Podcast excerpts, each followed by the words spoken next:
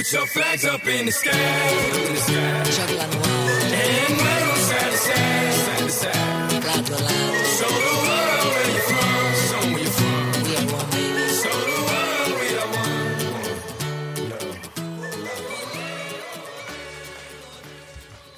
各位看球者说世界杯特别之声的朋友们啊，周末愉快！我是 Cedric 宋大雪。昨天晚上啊看巴西比赛是真着急，也说明了一个道理啊，就是十六强无弱旅。你后面的比赛啊，只能是越来越难猜，越来越戏剧化。那我们先来看一下今天凌晨的比赛结果。第一场比赛呢是零点钟，巴西一比一战平智利，最后点球大战三比二获胜。最佳球员呢是智利队的中后卫梅德尔。带伤上阵的梅德尔可以算是智利矿工的化身，他们拿出了严密而笃定的防守体系，也让巴西呢到最后险些被绝杀。巴西队啊，唯一发挥出全部实力的是守门员塞萨尔，他的经验帮助东道主维稳团结啊，不然啊，如果巴西队输了的话，在这个把足球当做生命的国度，这种群体性事件啊，防不住。另外一场比赛，凌晨四点钟，哥伦比亚队二比零战胜乌拉圭，最佳球员呢是哈梅斯·罗德里格斯。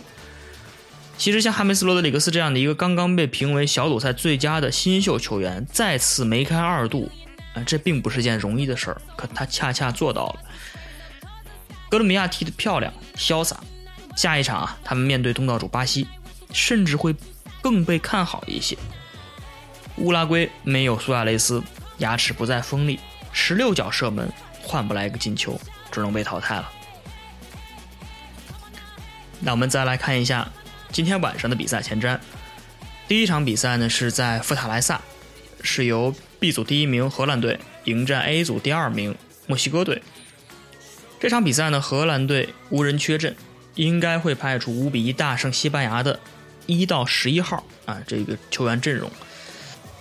由于墨西哥可能会更倾向于防守一些，荷兰的两个边后卫布林德和扬马特应该会压得比较靠前。墨西哥的后腰巴斯克斯本场比赛禁赛，边后卫老将萨尔西多可能会代替他坐镇中场。其实对于荷兰来说，墨西哥很像小组赛的对手智利队啊，也是三五二，这个对于荷兰队来说是个好事儿，毕竟他们二比零战胜了智利队。嗯，虽然说这场比赛赛前呢，范加尔说了啊，说福塔莱萨中午天气非常炎热，这是个大问题。但是看他们跟智利那场比赛表现来说，因为那场比赛也是在中午比赛，气候的影响啊，也似乎没有那么大。墨西哥教练埃雷拉，嗯，他也是老谋深算，他能倚仗的手里的牌啊，是这个门将奥乔亚，后防中间马克思，还有一个下半场会出场的，可能会改变比赛的小豌豆啊，埃尔南德斯。而且有时候啊，这个埃雷拉可能会不按常理出这些牌。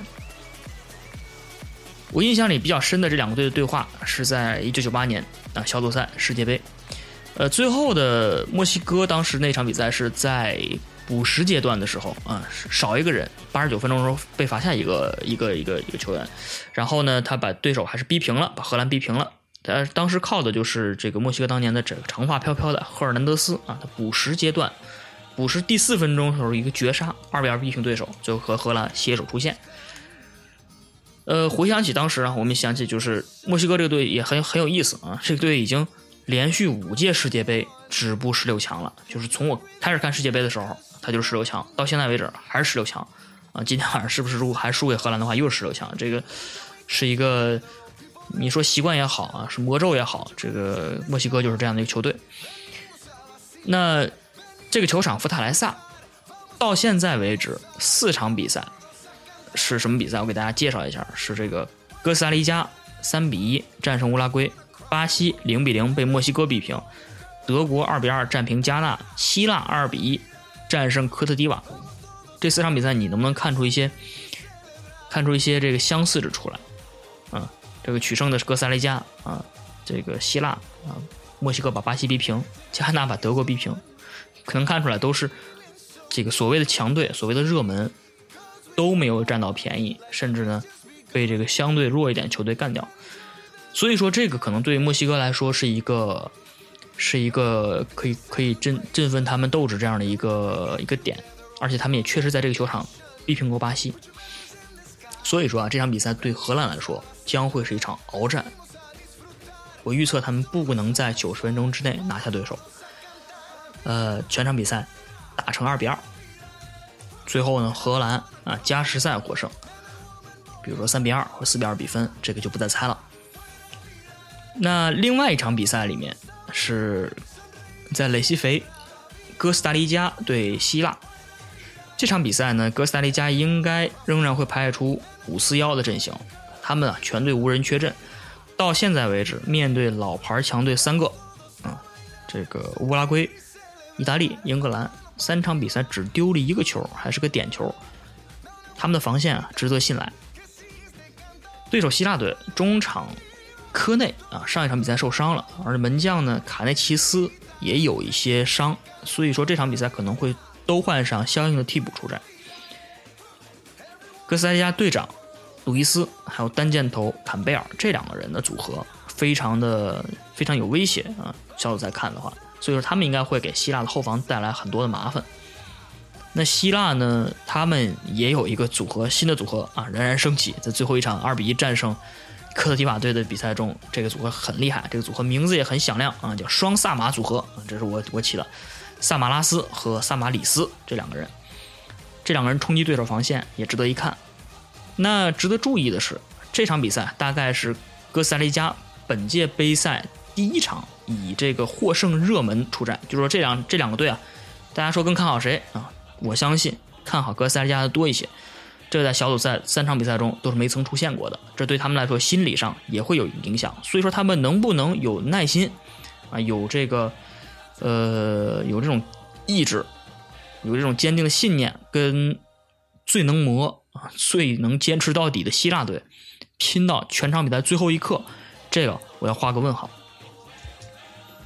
那我们再来看主裁判，本场比赛主裁判威廉姆斯上一场啊。刚亮了一张红牌那在之前的比赛里面亮过五张黄牌所以说他的这个判罚尺度可见一斑。